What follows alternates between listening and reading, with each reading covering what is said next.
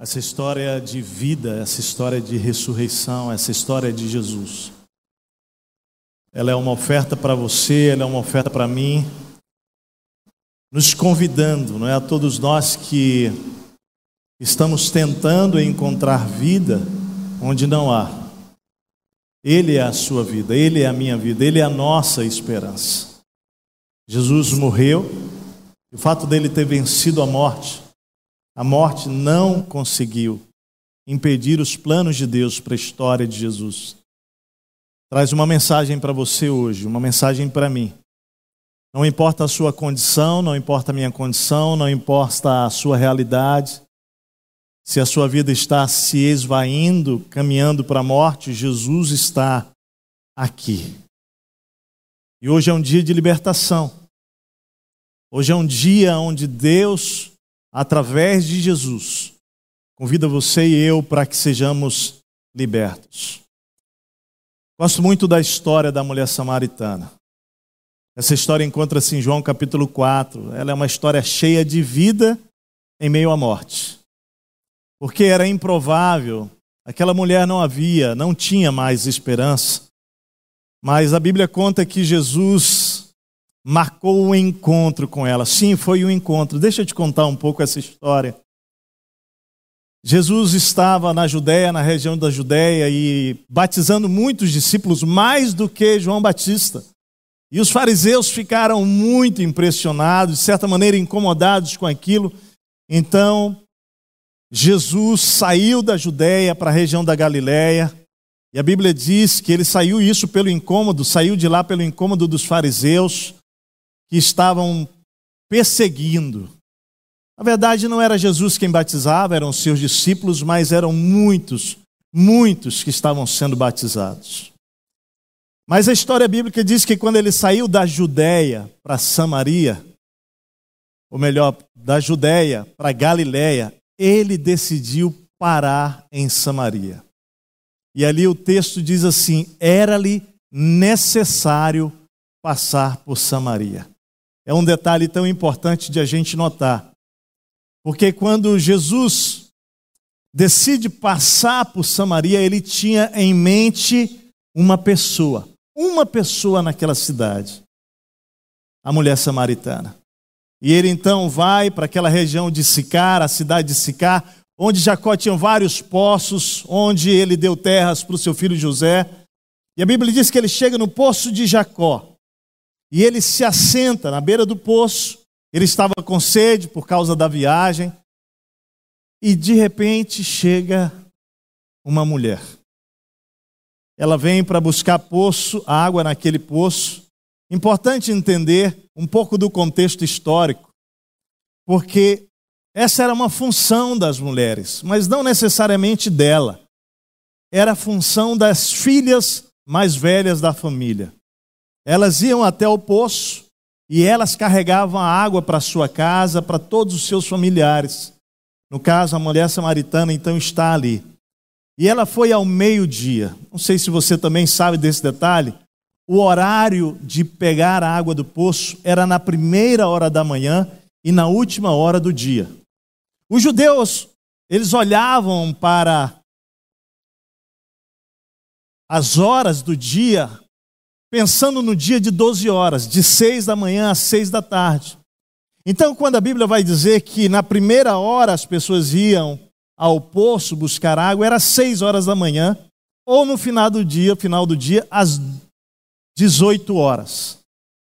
O texto bíblico vai dizer que aquela mulher foi na sexta hora, no meio do dia, ao meio-dia.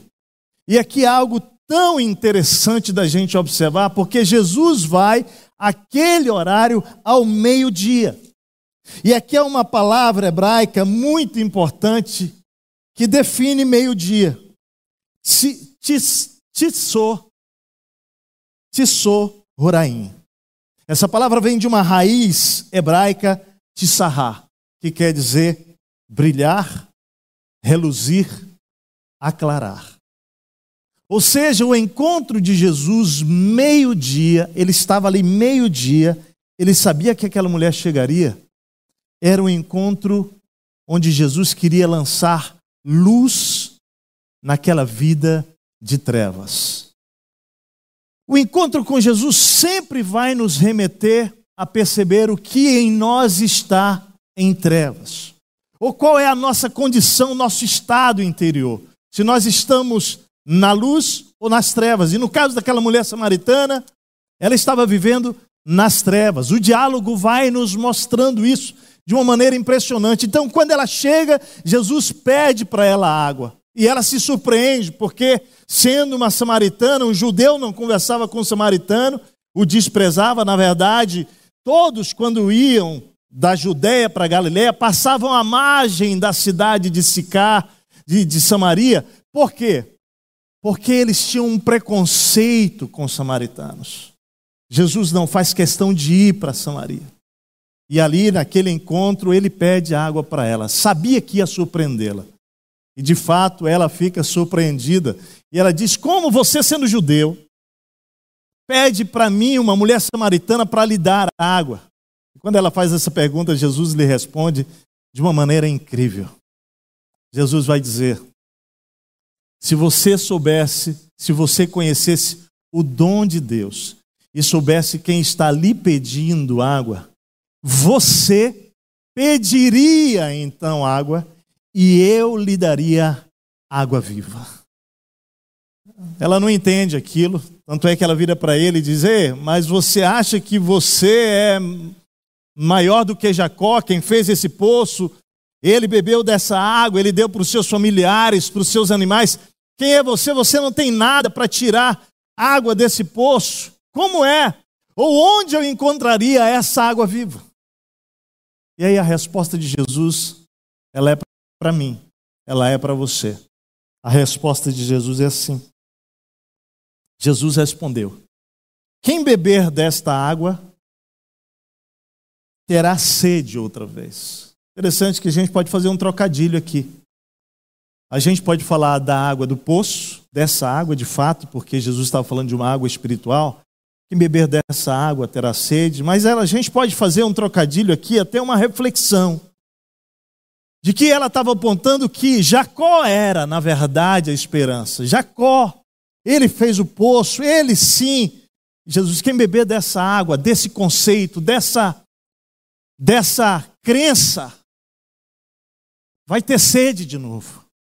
Porque nem Jacó, nenhum dos antepassados poderiam dar água de beber, água viva, que faria com que ela nunca mais tivesse sede. E aí Jesus então diz: Não, não, não, não. Se você beber dessa água, seja da água do poço, ou seja da sua convicção, você vai ter sede de novo. E aí ele fala para ela: Mas quem beber da água que eu lhe der, nunca mais terá sede, nunca mais. Ao contrário, a água que eu lhe der se tornará nele, dentro dele, uma fonte de água viva. Jesus chega, está quebrando os conceitos daquela mulher. Então ela diz: Eu quero dessa água, então me dá dessa água viva, como eu posso bebê-la? E aí Jesus diz para ela: Então faz o seguinte, volta para casa e traz o seu marido. Jesus vai aprofundar o diálogo. Jesus está dizendo que ele quer chegar com uma água que vai transformar tudo aquilo que havia na vida daquela mulher. E ele sabia da história dela.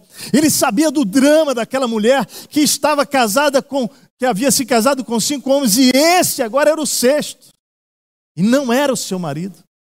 Jesus então começa a dizer: Olha, traz o seu marido. Ela diz: Não, mas eu não tenho marido, eu não sou casada. E Jesus fala: Você disse bem. É verdade, na verdade você já teve cinco homens e o que você está não é o seu marido. Você falou a verdade. E ela então, é como se os olhos estivessem se abrindo. Ela vai dizer: Veja que você é um profeta. Mas parece que ela tenta fugir do diálogo, porque aí ela vai dizer: Vem cá, como é que é para adorar? Vocês judeus dizem que nós temos que adorar em Jerusalém. Antigamente, os nossos ancestrais adoravam aqui no Monte Gerizim. Interessante que a pergunta dela foge da rota. Ela vai perguntar sobre onde adorar e Jesus diz: Não, não, não tem a ver onde adorar. Porque na verdade vai chegar o dia que nem em Jerezim, nem no monte, nem em Jerusalém, nada disso importa.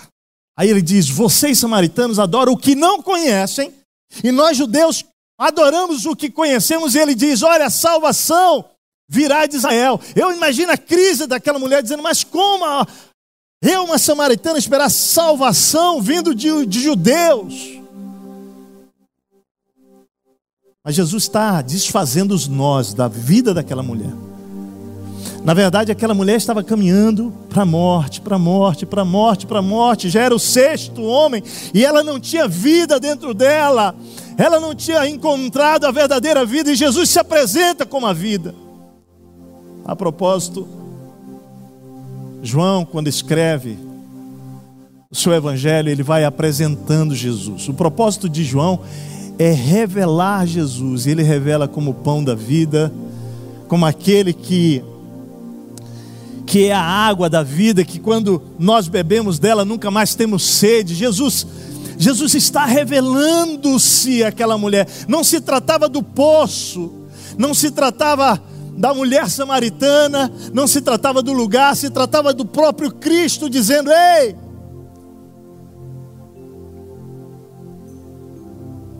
Eu sou a água da vida. Nós, queridos, somos a mulher samaritana. Nós vamos tentando encontrar água para saciar a nossa sede em lugares de água parada. Aquele poço não era o que iria resolver a história daquela mulher. Ela diz: Me dá dessa água para que eu nunca mais precise vir aqui nesse poço cabeça dela não consegue entender que Jesus estava falando de algo maior do que uma água. H2O. Jesus estava falando, Ele era a água que ela precisava. Ele, Ele, o próprio Jesus.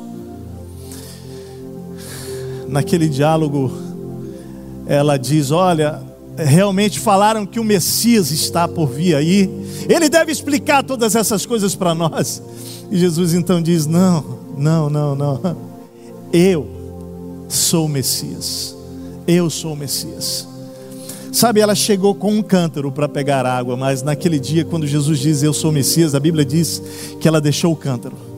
E ela saiu correndo, correndo para a cidade e começou a dizer: Olha, eu conheci alguém que falou sobre tudo da minha vida, ele sabe tudo de mim, querido. Jesus sabe tudo sobre você. Se é o primeiro marido, o segundo, o terceiro, o quarto, o quinto, se é o sexto, onde é que você está tentando saciar a sede da sua alma? E ele está dizendo: não precisa mais, eu estou aqui, eu vou saciar toda a sede, e mais do que isso, você não apenas vai ser saciado, saciada, mas de você vai fluir rios de água viva rios de água viva. Quando você vai lá para o capítulo 6 de João, você vai ver que esse rio é o Espírito que passa a fluir. Ele diz que o Espírito vai fluir de dentro de nós como fontes. Eu quero orar com você nessa, nessa manhã de Páscoa, nesse dia que celebramos a vida, porque talvez, como a mulher samaritana, você está em trevas, está seca, sedenta de água mas Jesus veio aqui hoje, Ele está aqui nesse momento. Ele quer visitar você aqui nesse auditório, aí na sua casa, onde você está agora mesmo. Ele quer, Ele está se revelando a você. Eu quero terminar dizendo o seguinte: o problema não é quando uma criança tem medo do escuro. Não. O problema é quando um adulto foge da luz. Hoje Jesus está te convidando para vir até Ele. Ele é a luz do mundo. Ele é a água da vida. E se você beber dele, nunca mais você terá sede, nunca mais teremos sede. Eu quero convidar você a orar, a fazer essa oração neste momento, declarando a Jesus, convidando, assim como aquela mulher samaritana disse: Eu quero beber desta água. Faça essa oração. Senhor Deus, quantas pessoas estão aqui neste ambiente, neste lugar, ou ouvindo esta palavra de algum lugar, do seu próprio lar, da sua própria casa, ou talvez em ambientes como hotéis, como um café, tu sabes onde eles estão. Mas sabe, Pai, o que eu creio que da mesma maneira que o Senhor desviou o caminho, porque tu podias ir, ter ido direto da Judéia para Galiléia, mas não, você quis passar por lá, por Samaria, para se encontrar com alguém que estava morrendo. O Senhor vem ao nosso encontro nessa manhã para que nós não morramos na nossa desesperança, Senhor. Pai querido, Pai amado, Deus de amor, obrigado por Jesus. Obrigado por Jesus ter vindo à terra como homem.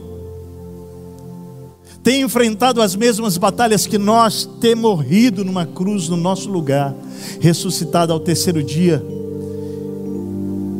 para que nós pudéssemos ter a vida que o mundo não pode nos dar, que relacionamentos não podem nos dar, que dinheiro não pode nos dar, que nem mesmo, ó Deus, a saúde física pode nos dar, mas o Senhor nos oferece uma saúde espiritual que passa por bebermos da água da vida, bebermos de Ti, Jesus.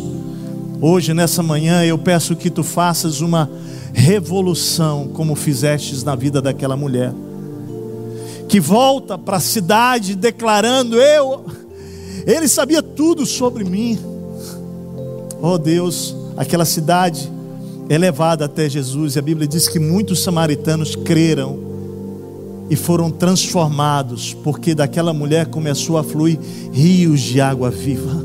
Eu peço que não apenas essas pessoas hoje possam beber da água vida, Jesus, de Ti, Jesus, mas que a partir de hoje rios de água viva possam fluir de dentro delas no poder do Teu Espírito Santo, de tal maneira que elas se tornem proclamadores dessa água viva e que muitos venham a crer através da obra maravilhosa que o Senhor fará, como fez nela. Faça em nós para o louvor da tua glória, em nome de Jesus. Amém. Amém.